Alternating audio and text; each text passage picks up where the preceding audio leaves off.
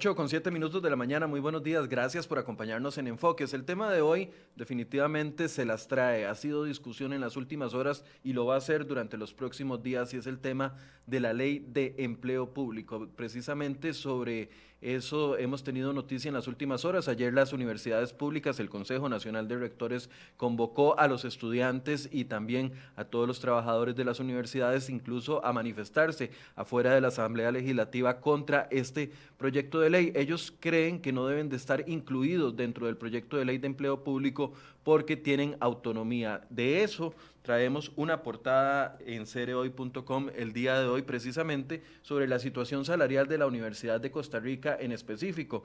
Uno de nuestros periodistas, Luis Valverde, analizó la planilla pagada el pasado eh, mes de noviembre y ahí encontró disparidades enormes en el tema de los salarios. Incluso eh, encontró que de 16 tipos de puestos analizados en la mayoría se encontró que existen sobresueldos que van desde el 180% hasta el 499%. Esto si se comparan los salarios que están recibiendo los empleados de la Universidad de Costa Rica, algunos empleados, con la tabla de salarios del Ministerio de Trabajo. De hecho, la Universidad de Costa Rica este año va a pagar 65 mil millones de colones en salarios base, 3.300 millones en sueldos eventuales y más de 111 mil en pluses salariales. Y la situación está complicada. Pese a eso, ellos se oponen a estar dentro del proyecto de ley de empleo público. Hoy vamos a hablar de este tema. Le doy la bienvenida a Tony Cubero, a Emilia Cordero, a Gwen Samayoa,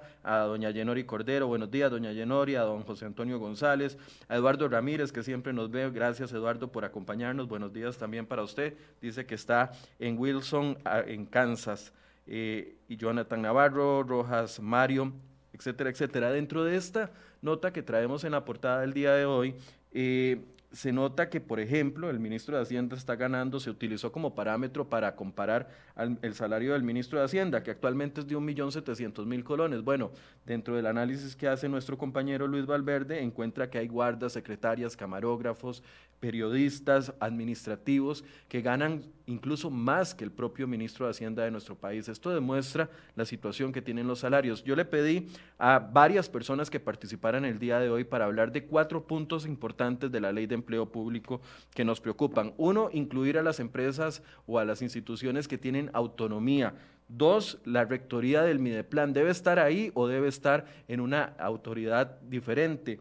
Tres, ¿qué va a pasar con las convenciones colectivas? Y cuatro, ¿qué va a pasar con el gasto adicional si se equiparan salarios? Esos cuatro puntos a mí me preocupan del tema de empleo público. Le pedí a todos los diputados de la Comisión de Gobierno y Administración, incluso al presidente, que es del Partido Acción Ciudadana, don Víctor Morales, que participaran.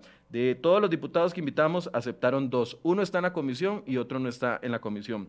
Le voy a dar la bienvenida. Ahorita está con nosotros don Roberto Tom y doña Pilar Garrido, la ministra de Planificación. A los, a los dos le doy los buenos días. Gracias por acompañarnos a ambos. Doña Pilar, buenos días. No la estamos Buenos días, un ah, saludo especial para ustedes, audiencia, y también a don Roberto que nos acompaña el día de hoy. Don Roberto, buenos días. Muy buenos días, Michael. Eh, a doña Pilar, un gusto saludarla como siempre. Y bueno, aquí, eh, aunque como usted bien lo menciona, no estoy miembro de la Comisión de Gobierno y Administración, pues he estado interesado en el tema y tratando de aportar en la construcción de un proyecto sólido que nos permita salir adelante como país. Yo creo que eso, es el gran reto que tenemos por delante. Así es que, eh, como le decía, tengo un compromiso previo, voy a participar un rato, voy a acompañar un rato, pero aquí estamos a la orden. Bien, y en unos minutos se va a conectar don Jonathan Prendas, que está vía telefónica. Doña Pilar nos puede acompañar toda la hora. Entonces, quiero pedirle a don Roberto primero y a don Jonathan que en un resumen muy pequeñito nos digan cuáles son sus principales preocupaciones que le ven al proyecto actual, que se está tramitando para que después podamos desarrollar la conversación con doña Pilar. Don Roberto, si gusta, inicie usted.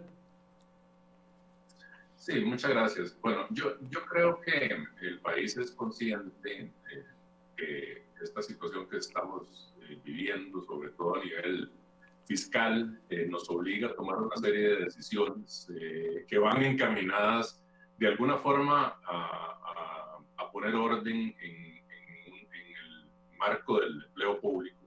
Y yo creo que este, a partir de eso se, se han presentado varias iniciativas este, eh, desde el año pasado o desde hace un par de años que han venido avanzando poco a poco en la corriente legislativa.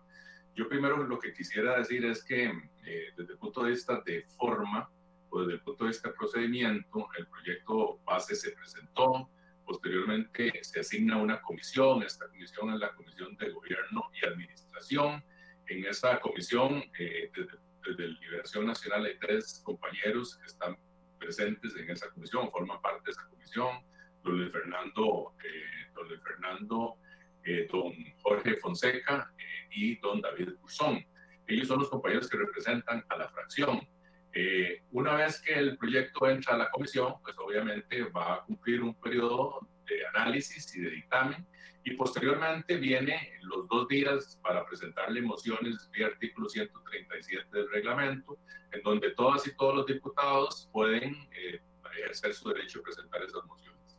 Eh, se cumplió con el primer día, donde se presentaron cerca de 300 y resto de mociones, se analizaron, se votaron, se incorporaron algunas inquietudes de los diputados y ahora el día de ayer se quemó lo que se llama la jerga legislativa, se quemó el segundo día de mociones eh, y eh, hasta donde tengo entendido, porque esta es una, una, una situación muy reciente, Michael, este, se presentaron cerca de 500 mociones adicionales, algunas consensuadas Me parece. de la comisión, eh, de la comisión, sí, algunas consensuadas por los miembros de la comisión, otras iniciativas de las compañeras y compañeros de forma individual, algunas que presentaron digamos, algunos sectores, por ejemplo, le puedo decir, la fracción de Liberación Nacional recibió en un momento los representantes del foro de la Asamblea del Banco Popular, ahí estaba la UCAEP, ahí estaban los sindicatos, los cooperativistas, eh, ellos plantearon una serie de inquietudes que eh, se plasmaron en algunas mociones que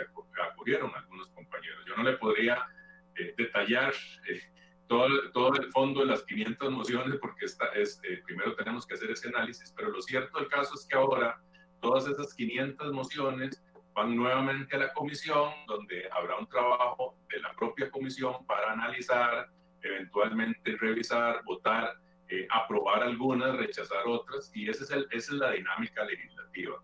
En cuanto a los temas que usted me menciona, pues sí, yo creo que todos yo creo que todos en el país somos conscientes de la necesidad de una ley marco de empleo público, todos somos conscientes de la necesidad de este, buscar de qué manera regulamos lo que ha sido, eh, pues de alguna forma, eh, un, eh, un, desorden en la institucionalidad costarricense, donde ha habido diferencias incluso en contra de los propios trabajadores que muchas veces realizan funciones iguales, pero que reciben salarios diversos. Entonces yo creo que el, el principio de la ley es tratar de buscar esa equiparación, de buscar ese ordenamiento, ese necesario ordenamiento que, requiere el país. En términos de eficiencia, en primer lugar, y en términos de sostenibilidad de un Estado que requiere de alguna forma transformar su estructura para eh, dar, eh, convertirse en un instrumento de desarrollo y además poder brindar bien los servicios, los servicios públicos que la ciudadanía merece. En ese sentido, yo creo que hay eh, en principio un acuerdo eh, en cuanto a que la rectoría eh, debe estar en manos de un órgano técnico, digamos, las políticas en cuanto a la rectoría deberían fijarlas el Ministerio de Planificación, pero este, obviamente a través de la ejecución de un órgano técnico independiente que sea el, la dirección del servicio civil que en principio se estaría trasladando del Ministerio de la Presidencia al Ministerio de este, Planificación y se le estarían dando los instrumentos requeridos para poder llevar adelante este proceso. Me parece que ese es uno de los temas en cuanto a la rectoría. En cuanto a las convenciones colectivas, eh, hay un, un, principio básico de respeto a las, a las convenciones colectivas como un instrumento válido, pero también de una regulación necesaria para que se eviten los abusos que en el pasado se han cometido. Y yo creo que en esto los mismos, eh, los mismos este, representantes del sindicalismo lo han manifestado con absoluta claridad. Este, me parece que el otro tema, el gran tema es la transición al salario global, entendido de que ningún funcionario público va a haber menoscabado sus ingresos, es decir, no se trata aquí de, este, de que vaya a haber reducción en los ingresos de los, de los eh, funcionarios públicos. Por el contrario, lo que se, lo que se quiere es estabilizar eh, un tema que ya de por sí, y ahora doña Pilar no, me, no me, podrá ampliar en esto, ya de por sí, en la ley de fortalecimiento de las finanzas públicas se habían establecido una serie de parámetros que ya están vigentes al día de hoy en cuanto a la contención del crecimiento eh, exponencial de los salarios, como por ejemplo el pago de, de las anualidades o el pago eh, de, las, este, eh, de algunos pluses o, los aumentos, este, dependiendo del porcentaje de la, de la, deuda que se tenga. Entonces, bueno, ahora viene ese proceso que habrá que discutir en la comisión, en primer lugar en plenario, para avanzar en el análisis que harán los compañeros de la comisión, pero que sí tiene, digamos, un propósito, un buen propósito de poder poner este, esa, eh, de, de, de enmarcar el tema del empleo público, primero en términos de sostenibilidad financiera, que es muy importante, y segundo en términos de Okay. Don Roberto, una pregunta para poderlo liberar, porque sé que tiene ese compromiso. Eh, hace unas tres, cuatro semanas, no recuerdo, antes, antes de que llegara el fin de, de, año, habíamos hablado de un proyecto alternativo que usted preparó con el diputado Pedro Muñoz, a quien también invité, pero no podía participar el día de hoy. En ese momento ustedes me dijeron que el proyecto que actualmente en ese momento se tramitaba sin las mociones que se están discutiendo, podría caerse, tenía muchas debilidades y eventualmente no iba a funcionar y que por eso ustedes habían elaborado el proyecto alternativo. ¿Todavía piensan en el mismo sentido de lo que habían dicho en, unos meses atrás? ¿Que este proyecto no va, no va a superar las etapas y que eventualmente podría caerse? Todavía pensamos que hay, eh, digamos, una oportunidad importante de mejora del proyecto eh, con respecto a lo, que nosotros planteamos en el texto alternativo. Hemos sido respetuosos de la comisión, hemos tratado de aportar a lo interno de la fracción. Eh, personalmente, en las discusiones que la fracción hemos tenido, muchos de, las, de los planteamientos que en el texto alternativo estaban, eh, estaban incluidos, me parece que han sido considerados, han sido apoyados por los compañeros de la fracción. En el tema de la rectoría nosotros insistimos mucho eh, en el tema del fortalecimiento este, y los instrumentos que debe tener el servicio civil, de manera que yo eh, espero que en esta construcción que queda se incorporen muchas otras de las propuestas que nosotros habíamos, habíamos hecho, eh, porque al final de cuentas, como ustedes saben, estamos en un en un periodo de sesiones extraordinarias, el proyecto que está convocado es este, y a pesar de que hubiéramos, este, digamos, eh, intentado gestionar un, texto alternativo, nos pareció mucho más constructivo desde el punto de vista de, este, de todo este proceso, que las propuestas nuestras del texto alternativo fueran incorporadas eh, eh, en, el texto que se está discutiendo. Obviamente, habrá algunas cosas que tendremos que discutir, eh, como le digo, hay que revisar todas las 500 mociones para ver de qué se trata, pero en términos generales nosotros creemos que muchas de esas inquietudes, incluyendo el tema de la rectoría, eh, fue eh, incorporado de alguna forma en, las propuestas a través de las mociones. Vamos, a, vamos a esperar, yo creo que ahora viene este proceso. Bien, muchísimas gracias, don Roberto, por, por atendernos. Jonathan, bueno, gracias, lo despido porque sé que tiene que retirarse. Muchas gracias y saludos a doña Pilar. Gracias. gracias. Ahorita doña Pilar se va a referir a lo que decía don Roberto. Eh, Prendas me dice que eh, tiene problemas de conexión, no le estamos logrando eh, contactar en este momento. Y como les decía, varios de los otros diputados tenían compromisos y no podían atendernos el día de hoy. Doña Pilar Garrido, yo le agradezco que nos haya abierto el espacio. Buenos días. Buenos días, Michael, y a las órdenes. Doña Pilar, tal vez el tema de la autonomía es uno de los que más nos preocupan a todos, ¿verdad? Porque existía todavía hasta ayer esa ambivalencia o esa inseguridad de que si se iban a incluir o no, o si los diputados iban a, excluir algunos sectores del tema de empleo público. El tema de la autonomía específicamente, doña Pilar, y poníamos el ejemplo de la Universidad de Costa Rica con el tema de los salarios, la autonomía que tenga el Poder Judicial, la autonomía que tienen las municipalidades y la autonomía que tienen las universidades públicas impide regular a nivel salarial la situación de los empleados de esos tres eh, campos? No, de hecho el espíritu de la Constitución es muy claro y nosotros fuimos a a recuperar las actas del constituyente, la discusión que ahí hubo en ese artículo 191 de la Constitución. Y en esa discusión lo que se presentó una idea por parte de, en su momento, de uno de los que eran parte del constituyente, en el cual se decía que quizás debería ser sectorial y debería hacerse a la medida de algunas de las instituciones y que no hubiera un único régimen que regulara las relaciones entre el Estado y las personas servidoras públicas, como se establece ahí en ese artículo. Y al final esa moción no fue acogida y se decantaron más bien porque exista un único régimen de empleo público eh, que regule las relaciones entre el Estado y las personas servidoras públicas, sin excepciones. Ahora, es verdad que los niveles de autonomía establecen limitaciones en cuanto al ejercicio de una rectoría política, por ejemplo, pero lo que estipule la ley, lo que se establece de un salario único, la manera como se calcula con factores para una escala salarial, con grados y con puntos de remuneración, todo lo que está establecido en la ley deberá ser de acatamiento por parte de todas las instituciones sin tener ninguna excepción por el nivel de autonomía que éstas tengan. Yo, yo he escuchado y he entrevistado a, varios eh, sectores con respecto a esto y me han dicho, estamos, y, y, voy a decirlo, palabras de Pedro Muñoz, por ejemplo, estamos frotándonos las manos de que metan dentro de la ley de empleo público a las universidades y al Poder Judicial para ir a interponer el recurso de amparo y se caiga, porque eso es un error. Usted nos dice, no, fuimos a recuperar las actas originales y ese no era el espíritu. ¿Están completamente seguros de que no vamos a caer? Porque eh, esa es tal vez la desconfianza, de que no vamos a, a cometer un error al incluir a estos tres sectores y que eventualmente tanto esfuerzo de la ley se venga abajo por un tema de inconstitucionalidad. Yo sé que usted no es magistrada, no me puede asegurar de que no se va a caer en sala constitucional, pero a ver, ¿están seguros de que esto es una buena decisión y que no infringe la autonomía, al menos en esos sentidos?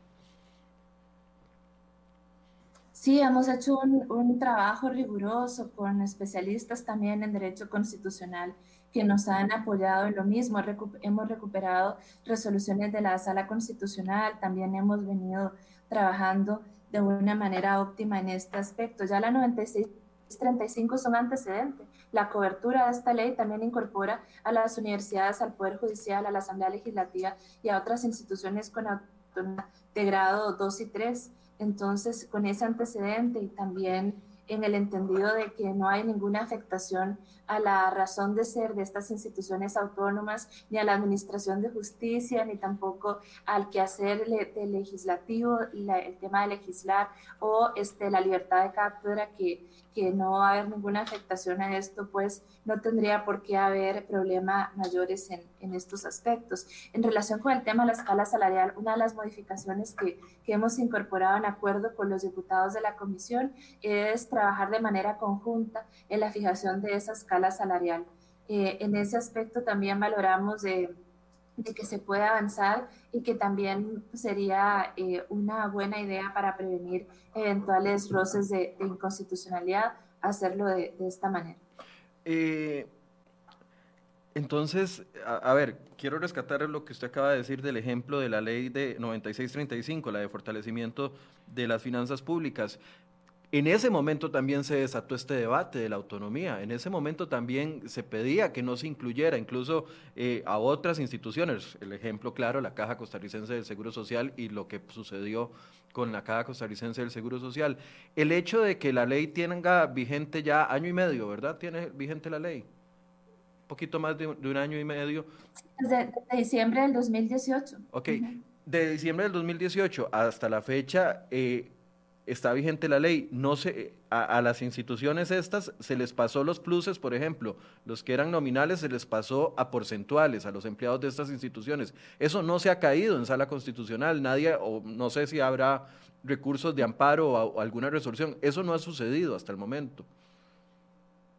No, hasta el momento no ha sucedido. Y también otra de las cosas que a mí me sorprende en esta discusión de las universidades es que hablan de la rectoría de plan como si fuese algo que va a tener injerencia en las decisiones de las instituciones de educación superior y es absolutamente falso. Primero, la rectoría no es nueva, es que Mideplan ejerce la rectoría. Yo como rectora, como ministra de Planificación, ejerzo la rectoría de diciembre del 2018 y no ha habido ni una sola vez en que hayamos eh, tenido ningún grado de injerencia ni influencia en absolutamente nada de las decisiones de la gestión del empleo público que se, que se hacen por parte de las instituciones de educación superior.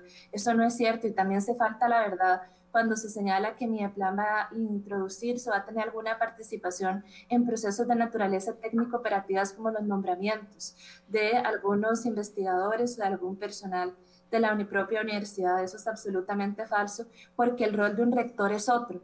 Y para eso la constitución política lo define en el 140 y para eso la ley general de administración pública también.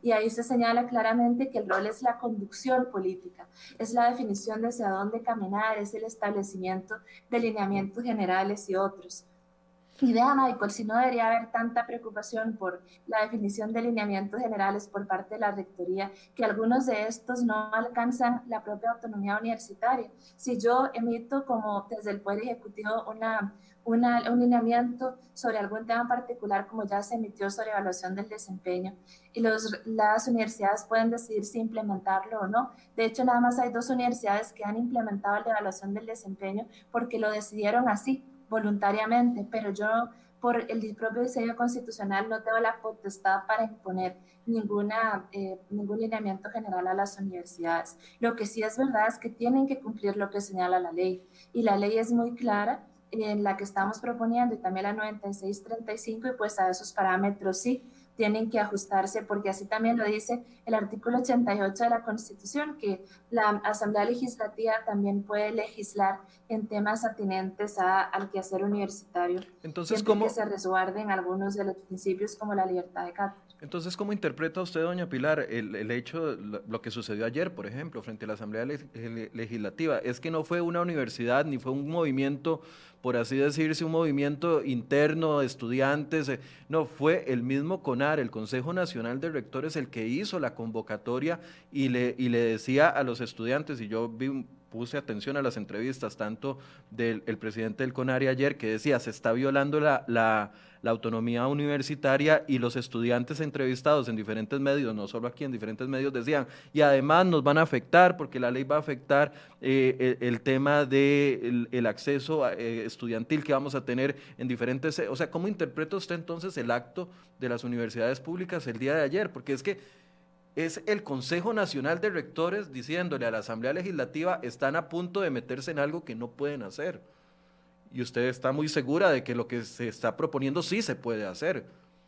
Es una medida de presión sin fundamentos.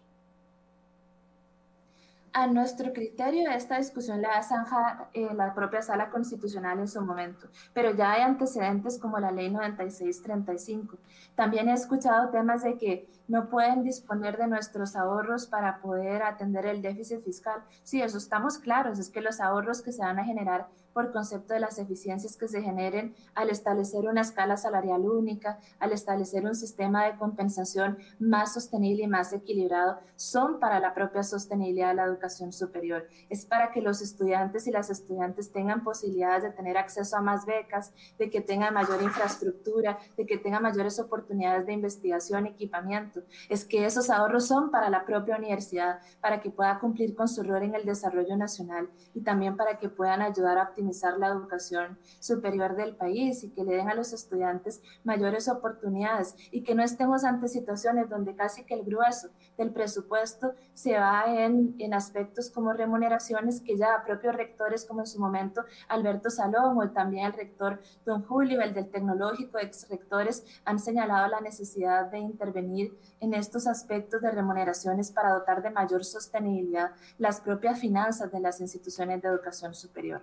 Y pues en ese esfuerzo deberían, deberíamos contar con el concurso también mismo de, de CONARE para poder hacerlo efectivo y también hablar con, con, la verdad. Yo entiendo que si hay alguna preocupación de constitucionalidad, por más sentencias y argumentos que nos mostremos mutuamente, pues no se va a zanjar hasta que la sala no, no señale lo que corresponde y en su momento las dos partes nos allanaremos como corresponde en un régimen democrático. No obstante, también es verdad que hay un riesgo propio para la sostenibilidad de las finanzas de las instituciones de educación superior y que este proyecto no establece ningún roce en términos de autonomía ni libertad de cátedra y en eso hemos estado muy atentos y ser respetuosos de, estos dos principios.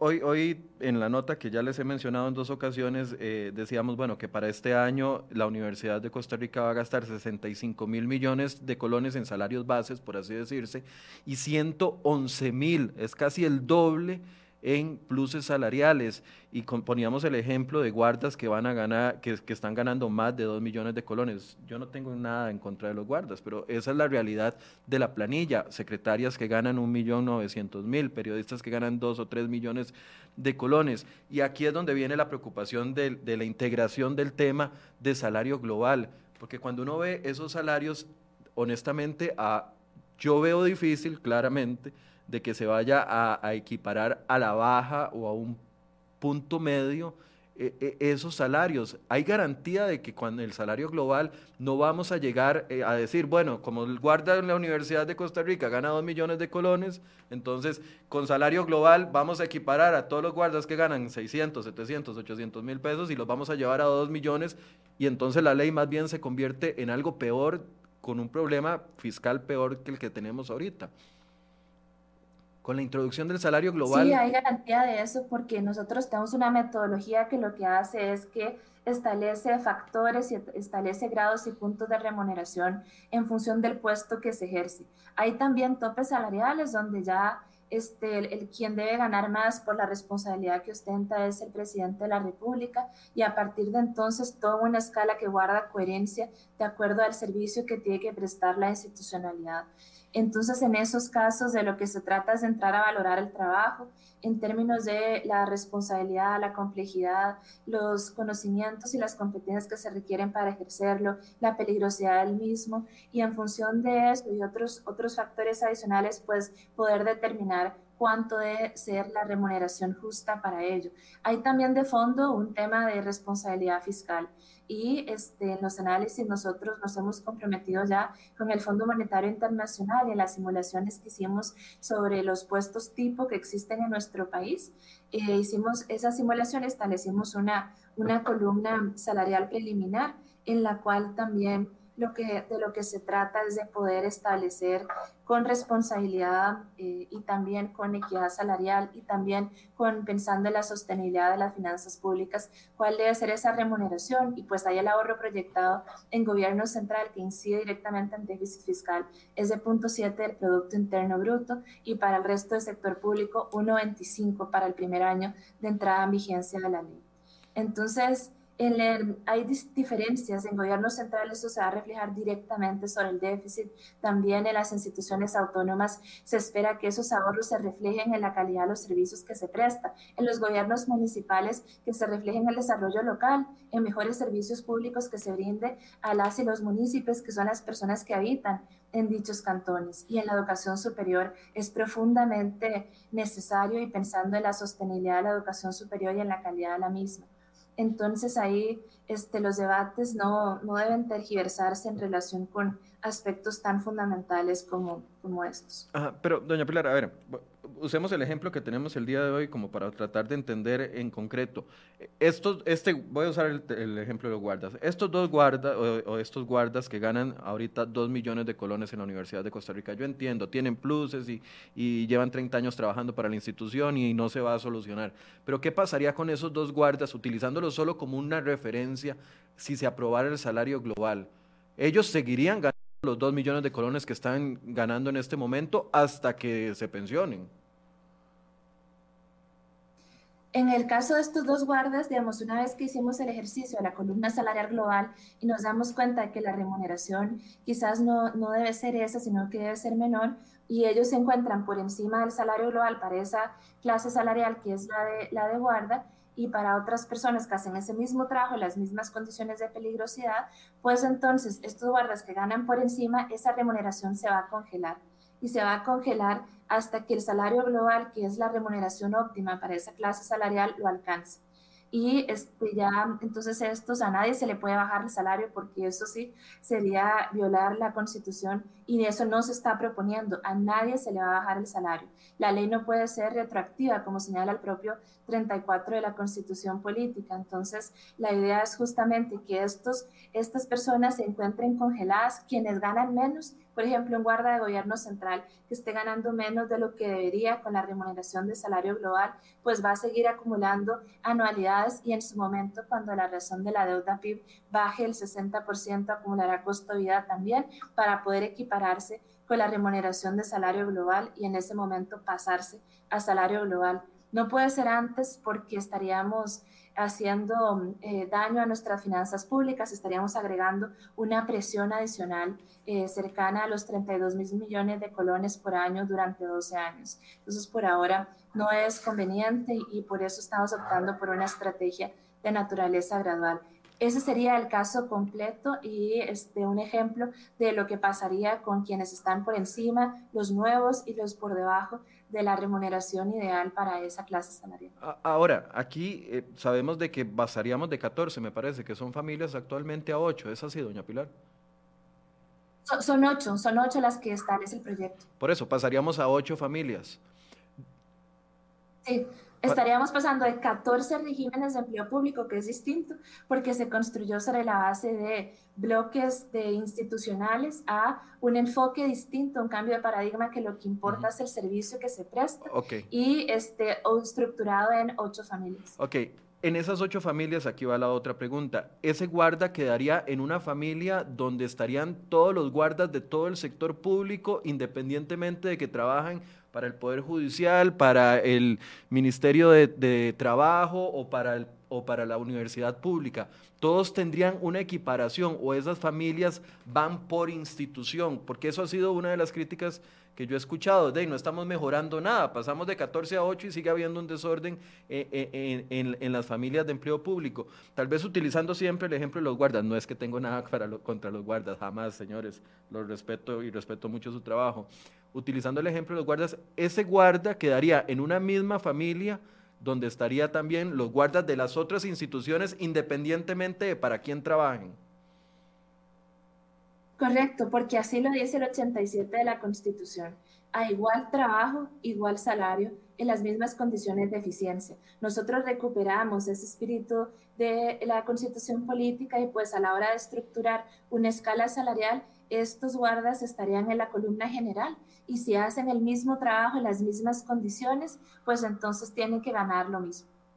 Las familias entonces no van a... Y no importa dónde trabajen, no importa si es del Poder Judicial, si es de la universidad, si es de Mideplan o si es de un órgano adscrito como el CENSINAI, no importa. Lo que importa es la función, el trabajo, el servicio que le presta al país a esa persona. Y con base en eso, su remuneración debe ser igual si hace el mismo trabajo. Ok, entonces pasamos, este pasamos de familias... Contribuye con la equidad salarial. Perdón, no le entendí, es que yo... No le entendí eso último. No, que por eso este proyecto también contribuye con la equidad salarial. Por eso es que todas estas disparidades odiosas entre personas que hacen el mismo trabajo y que tienen el mismo patrono que es el Estado, también se verían beneficiadas porque se equipararía su remuneración en relación con el servicio que tiene que prestar. Y eso también es absolutamente transformativo, porque aquí no se trata de la institución en la que yo trabajo, se trata del servicio que le presto al país. Y por eso se estructuran en ocho familias en función de la especialización del servicio que se presta. Entonces, a ver, si estoy cometiendo un error, me, indica, pero yo lo, lo, veo así. Actualmente existen 14 regímenes o 14 familias muy verticales que van de acuerdo a la institución en la que trabaja. Pasaríamos a ocho familias muy horizontales en donde no depende de la institución de que trabaje, sino del trabajo que desarrolla. Exactamente, y ese es el punto fundamental. Entonces, para lo que es igual, vamos a optar por, una, por la uniformidad, por la unificación de lo que es el régimen único de empleo público, en la lógica de regular esas relaciones entre el Estado y las personas servidoras públicas en esa visión que tuvo tan sabiamente la constituyente. Y este, para lo que es distinto, es especializado, pues sí crear condiciones distintas en temas de selección, reclutamiento, planificación, remuneración, evaluación del desempeño.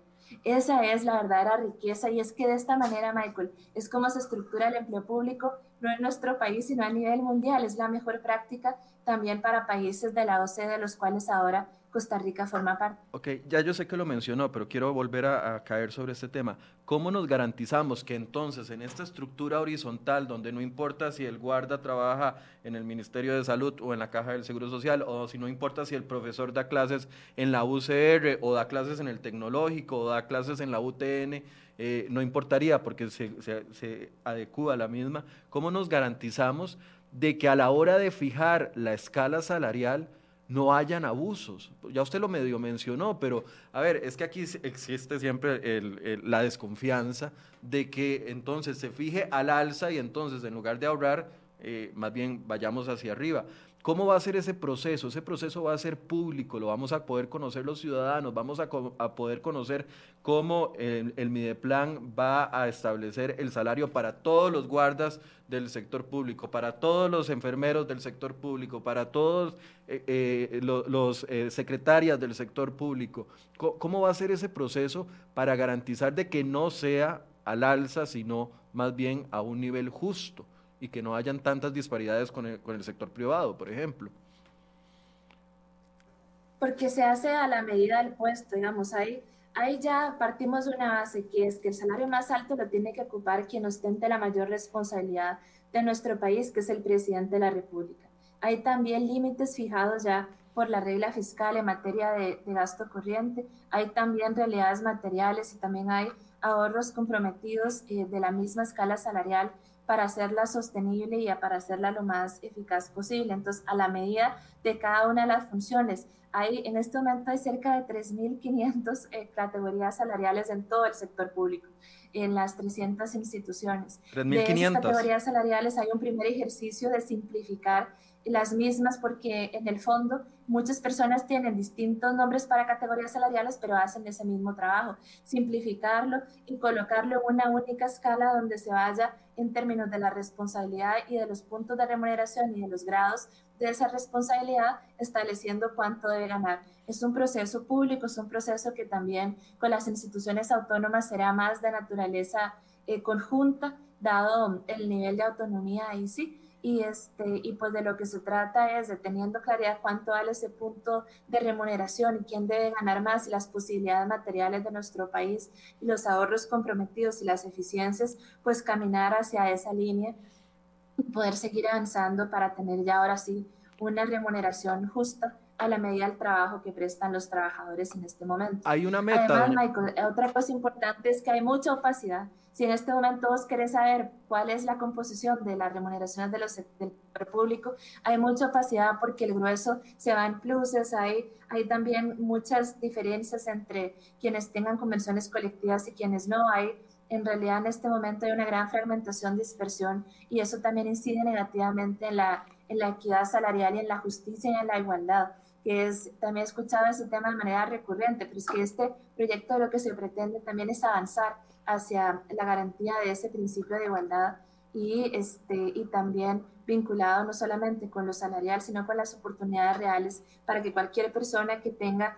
las competencias y también la formación pueda acceder a un puesto en el sector público. Ok, doña Pilar, hay, transparente. hay una meta de pasar de esas 3.500 categorías a cuántas o no es un tema de metas? Sí, nosotros, la buena práctica en los países de la OCDE es pasarlas a máximo 300 categorías y este, para todo el sector público en función de los diferentes niveles de especialización. Un régimen general que es el grueso, que es el que pesa más y a partir de que sería la familia general y luego familias más pequeñas en función de servicios especializados como el de educación superior, el de la prestación de justicia o este, otros que sean atinentes a, la educación primaria y Pero para lograr reducir de 3.500 a 300, entonces tendrían que ser categorías muy generales. Digo, no podrían ser categorías muy específicas. Sí, son categorías comunes, sí, exacto. Lo que pasa es que también ahí, eh, por eso es que hay que hacer todo un trabajo técnico en función de definir de manera conjunta y Servicio Civil va a participar también de esta definición con las instituciones que están bajo su ámbito de cobertura, que son únicamente 43, bueno, 40, 43, sí, porque sacamos el INA este, con una ley reciente que son ministerios, órganos desconcentrados y este, la autoridad presupuestaria y Mideplan participarán en esa construcción con las respectivas oficinas. Lo que yo lo que la idea detrás de esto es sentarnos uno por uno a ver cuál es el trabajo que vos haces y en función de ese trabajo tomar la, los niveles de complejidad, la libertad para tomar decisiones en función de los recursos públicos o los atestados que requerís para ese puesto, a qué peligros estás expuesto, este, y también los grados de discrecionalidad para tomar decisiones y otros factores que están incorporados ahí en el proyecto de ley y a cada uno establecerle los grados en función de eso los puntos de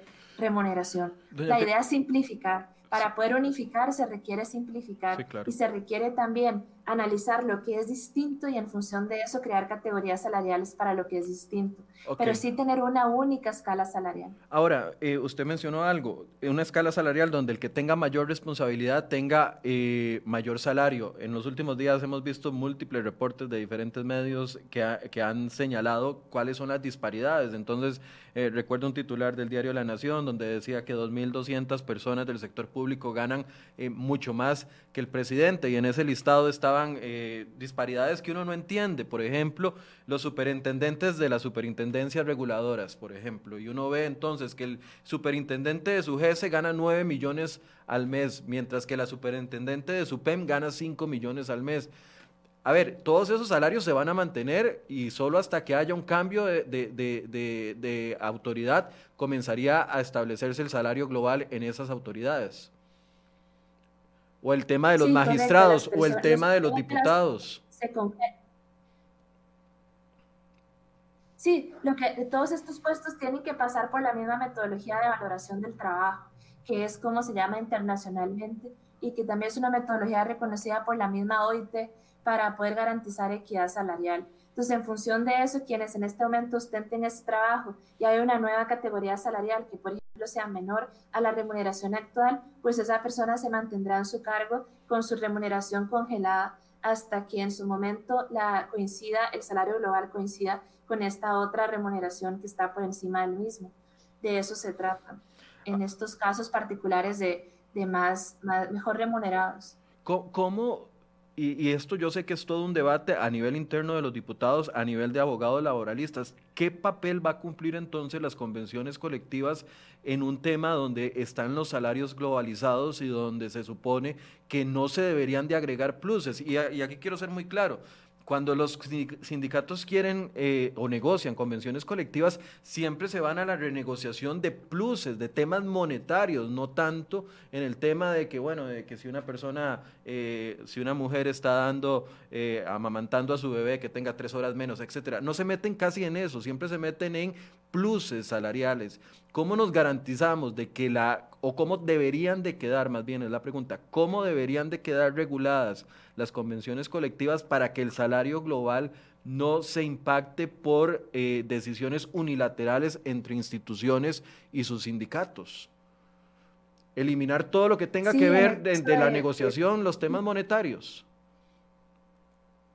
Sí, la moción que hemos consensuado con los diputados de la Comisión de Gobierno y Administración y que hemos trabajado de conjunta también con Ministerio de Trabajo, Plan y la Comisión va en la línea de establecer límites en otros aspectos atinentes a, eh, a, lo salarial y también a erogaciones adicionales. Entonces, por ejemplo, establece límites a que por convención no se pueda modificar la escala salarial ni se puedan realizar ajustes por convención colectiva a la misma eh, el segundo tema es que no se puedan crear recuperando la 9635 en ese artículo 55, compensaciones, incentivos o pluses eh, vía convención colectiva, sino que sean reserva de ley. Lo otro es que no se pueden establecer o crear plazas nuevas en convención colectiva y que no pueden haber erogaciones adicionales eh, al presupuesto vía convención colectiva, que sean distintas al servicio que tiene que prestar la institución. Esa moción es, es, una de las 300 y resto que están pendientes de, usted me decía que son 350, me dijo, ¿verdad? Perdón,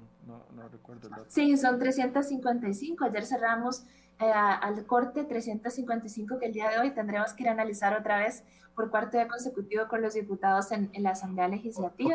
Y, este, y el otro tema es que esta convención, esta, esta moción es una de, las, de estas mociones que hemos consensuado y a las que se refería el diputado Thompson en el marco de la de la comisión. Entonces, hay un consenso de los diferentes partidos que han actuado con responsabilidad para establecer mayores límites y resguardar los componentes eh, salariales o presupuestarios de las convenciones colectivas para que no se provoquen abusos ni privilegios nunca más y, este, y que pueda también tratarse sobre otros temas como los que vos mencionabas, que son el espíritu con el cual pero entonces, las convenciones colectivas. Pero entonces, doña Pilar...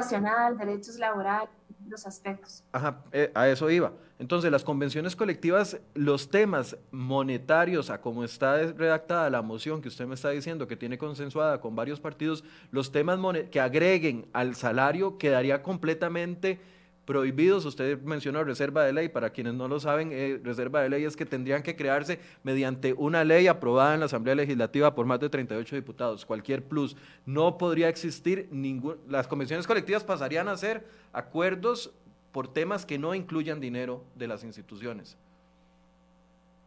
Correcto, eso es lo que está incluido, que no incluyan plazas, ni erogaciones adicionales, ni pluses, ni que afecten de ninguna manera la escala salarial única porque si vos em, la incorporas o haces un desajuste en función de esta, vas a descuadrar la escala completa y la coherencia que debe resguardar entre el mayor nivel de responsabilidad, el mayor nivel de remuneración. Pero con esto entonces se cae el discurso que han sostenido sindicatos e incluso algunos, y debo decirlo, abogados laboralistas que dicen, no, las convenciones colectivas claramente fueron creadas para mejorar las condiciones de los empleados afiliados y cuando existen convenciones colectivas la institución no se puede negar a renegociar o a negociar convenciones eh, con sus empleados. A, la hora de quedar en una ley establecido que no incluye estos temas, eh, prácticamente pierde ese músculo que aseguran los sindicatos y algunos laboralistas que fue para lo que se creó la convención colectiva. No es que estoy de acuerdo, nada más estoy viendo posibles cosas que eventualmente se traigan abajo la ley y por eso quiero preguntarlo antes. Sí. En realidad lo que nosotros decimos es que las convenciones no se prohíben porque son nada más compromisos que se han asumido a nivel internacional mediante convenios de la OIT, también nuestra propia constitución, sino lo que se puede hacer, y así lo ha dicho la Procuraduría General de la República, es establecer límites a las convenciones colectivas como el que ya se fijó en la 9635 en relación con los pluses. Y pues esos límites van en el sentido de garantizar mayor sostenibilidad fiscal y abrir la puerta para que puedan seguir existiendo, pero sobre la base de mejora de las condiciones de, trabajo de las personas en, en esta visión compartida por todos del trabajo decente, pero no necesariamente erogaciones que vengan a a establecer mayores inequidades entre personas servidoras públicas y también que vengan a erosionar el gasto corriente de, nuestro Y esto no va en contra de los acuerdos que hemos firmado como país con la, con, con, la Organización Internacional del Trabajo. Lo digo porque, a ver, a mí siempre me chorrean el, el, ya ni me acuerdo de, las, de los números, pero siempre me chorrean como cinco acuerdos cuando hablo de estos temas de que no se pueden tocar porque precisamente hay acuerdos con la, convención, eh, con la Organización Internacional del Trabajo y estaríamos violentando eh, acuerdos internacionales que hemos adquirido como país, etcétera, etcétera. A nuestro juicio no, porque el derecho de negociar una convención colectiva se mantiene. Lo que hay es una limitación sobre la materia a poder, a poder eh, definir dentro de una convención y que lo que hace es excluir o limitar en materia que venga a erosionar más las finanzas públicas. Y también se establece el principio de razonabilidad, proporcionalidad este, y también legalidad presupuestaria para la negociación de las mismas. Tiene que ser así, este, y eh, pues el derecho sigue existiendo, solamente que lo salarial no es lo único que ser parte de las condiciones. Hay materias que tienen que ver con salud ocupacional, sobre el trabajo decente, que deberían ser la razón de ser de estas convenciones, y pues este, esa puerta sigue estando abierta. Doña Pilar, dentro de los 14 regímenes, estoy tratando, porque ya se me está acabando el tiempo, dentro de los ocho regímenes o las ocho familias que quedarían, el presidente, ¿en qué familia quedaría? ¿Con cuáles otros funcionarios quedaría dentro de esa familia? ¿O quería, sería una familia sola para el presidente? Por ser el único empleado, que, empleado público, si se puede decir así, que ejerce ese, esa, esa función. Estaría dentro de la familia de confianza que son personas servidoras públicas que se desempeñan en cargos de confianza y por supuesto tendría el, nivel más alto dentro de esa familia. ¿Quiénes más estarían en esa familia? Perdón, ¿quiénes más estarían en esa familia? Ah, ahí estarían todas las personas que desempeñan cargos de confianza, los ministros, presidentes ejecutivos, asesores, todo cuyo cargo se defina dentro de esa, dentro de esa especificidad que ya define la autoridad presupuestaria dentro de sus parámetros. ¿Diputados y magistrados estarían ahí? Magistrados estarían en otra, que es la de, la de justicia, y los diputados sí entrarían dentro, dentro de esto dentro de esta familia. A ver, aquí quiero tocar el otro tema porque ya se me está acabando el tiempo. El tema de la rectoría de Mideplan. Ha sido muy cuestionado el tema y la intención de mantener la rectoría en Mideplan. Y entonces algunas voces dicen lo que quieren es que un ente político 100% establecido por eh, un partido político, una ministra política, controle el empleo público del país. Eso es lo que se ha dicho y mucha gente lo ha argumentado con mejores o peores argumentos. ¿Cuál es la posición de ustedes y cuál es el riesgo de que quede como estaba establecido hasta el momento, me parece, dentro de una dirección de servicio civil? Sí, a mí esta discusión me ha parecido de lo más, eh, del realismo mágico propio, así, de lo más honestamente inverosímil posible. Y lo que yo lo que nosotros visualizamos es que no, no tiene mayor razón de ser. La constitución política, resoluciones de la sala constitucional, un informe que la propia Contraloría le manda a los diputados de la comisión, le señala que en el ejercicio de la, de la rectoría política, que es lo que tiene mi plan desde diciembre del 2018, en ese artículo 46 de la ley 9635, tiene una función de emitir lineamientos generales, de emitir política pública bajo esa, bajo esa figura y ese mecanismo que le, de esa competencia que le da la constitución de orientación política, de conducción política. En eso es lo que consta una rectoría política nada más, de, de saber hacia y encaminar los esfuerzos de la administración hacia fines particulares. Eso es, no hay nada de superministerios ni de superministras. Esta ministra va a estar dos días más aquí en, en, el, en el ejercicio de este cargo hasta que el presidente lo decida y también al límite del periodo de gobierno. Este, así que la verdad es que no hay nada de esto. Yo he escuchado también este, decir por parte de algunas agrupaciones sindicales de que hay un ejercicio de autoritarismo, cuando lo que hay es más bien todo lo contrario, es un ejercicio democrático en el respeto más absoluto de lo que señala la Constitución. Entonces ahí, en ese artículo 140, lo que se dice es que la rectoría política solo la puede ejercer el Poder Ejecutivo, que es el presidente y un ministro o ministra. Eh, y en nuestro caso, pues este, se definió que fuera mi plan porque la gestión pública es la gestión del talento humano en, en esencia. Y ahí, digamos, esa es la parte más de definición política, de la política pública. Viene otra parte que es técnico-operativa. Y esa parte, ahí mi plan no tiene absolutamente nada que hacer y no quiere tener nada que ver. Esa parte la ocuparía para los ministerios y las instituciones de, de, de, desconcentradas, perdón, este, la ocuparía desconcentrada, sí, la ocuparía el servicio civil, que son las adscritas, y pues para las instituciones descentralizadas autónomas, es, tanto territoriales como municipales, pues ahí este, la rectoría política la ejercen las propias oficinas, la rectoría técnica, perdón, la ejercen las propias oficinas de recursos humanos. Entonces, esa, esa es, o sea, es, eso es, no hay ninguna preocupación ni ninguna de estas mentiras que cuentan de que mi va a tener eh, injerencia en la definición o selección de puestos, porque estos son aspectos de naturaleza técnico-operativa que escapan cualquier posibilidad de una rectoría política que se limita a la definición de la visión de la política pública para una materia específica. Finalmente, doña Pilar, hasta el momento, con los cambios que se han establecido y con las mociones, yo sé que no se puede garantizar, pero al menos hay un acercamiento, ustedes pueden decirnos, de que el rendimiento que va a tener o el rendimiento que prometió el gobierno con la ley de empleo público se va a cumplir. ¿Y y, bajo qué condiciones no se cumpliría. Si se sacan universidades públicas, no se cumpliría ese rendimiento, porque a ver, nos están vendiendo que el acuerdo con el Fondo Monetario Internacional es 3.53, me parece, en recorte de gasto, y, el, y la pata más fuerte de toda esta parte es empleo público y que eh, al aumento de impuestos, que no lo voy a hablar con ustedes, solamente uno, yo no sé cuánto. Pero a ver, eh, ¿hay garantía de que se va a cumplir el rendimiento de la ley de empleo público o que ustedes van a, buscar de cualquier forma, aunque sea, haya mociones y cambios, que se cumpla ese rendimiento, porque si no entonces nos quedamos con un paquete de impuestos, nada más.